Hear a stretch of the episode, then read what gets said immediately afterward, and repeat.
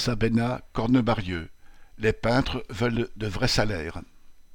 Spécialisé dans la peinture des avions, Sabena Technics compte 150 salariés, dont une majorité de peintres, dans une usine de Cornebarieux en banlieue toulousaine. Les salaires sont tellement bas que, même si Sabena embauche directement en CDI, bien des peintres démissionnent après quelque temps de formation. Ainsi, aujourd'hui, 70% de l'effectif sont en formation, dont seulement 30% ont de l'expérience. Cela signifie des conditions de travail extrêmement dégradées pour tous. Sans compter qu'après la crise du Covid, beaucoup plus d'avions changent de propriétaire.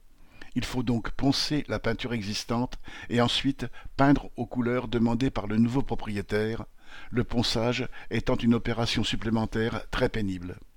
De plus, le patron ayant modifié les horaires, les travailleurs ont perdu des primes et, vu le nombre de jours travaillés par semaine et l'augmentation du prix du gazole et de l'essence, pour certains, travailler un jour de plus plombe encore plus le porte-monnaie. Le 6 octobre, à l'appel de leur syndicat, tous les peintres ont commencé la grève. Ils ont distribué des tracts aux nombreux travailleurs, dont ceux d'Airbus, qui passent devant l'entreprise.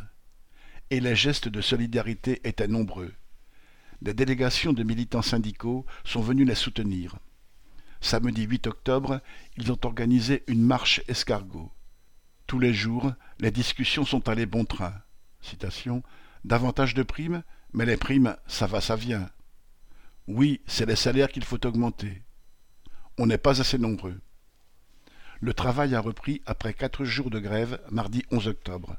Le patron a lâché une prime exceptionnelle de 500 euros, alors que les grévistes demandaient 1500 euros, une prime décapage avion de 250 euros et, pour les indemnités kilométriques, un forfait de 85 euros, alors que pour le site de Dinard, il est fonction de l'éloignement du lieu de travail.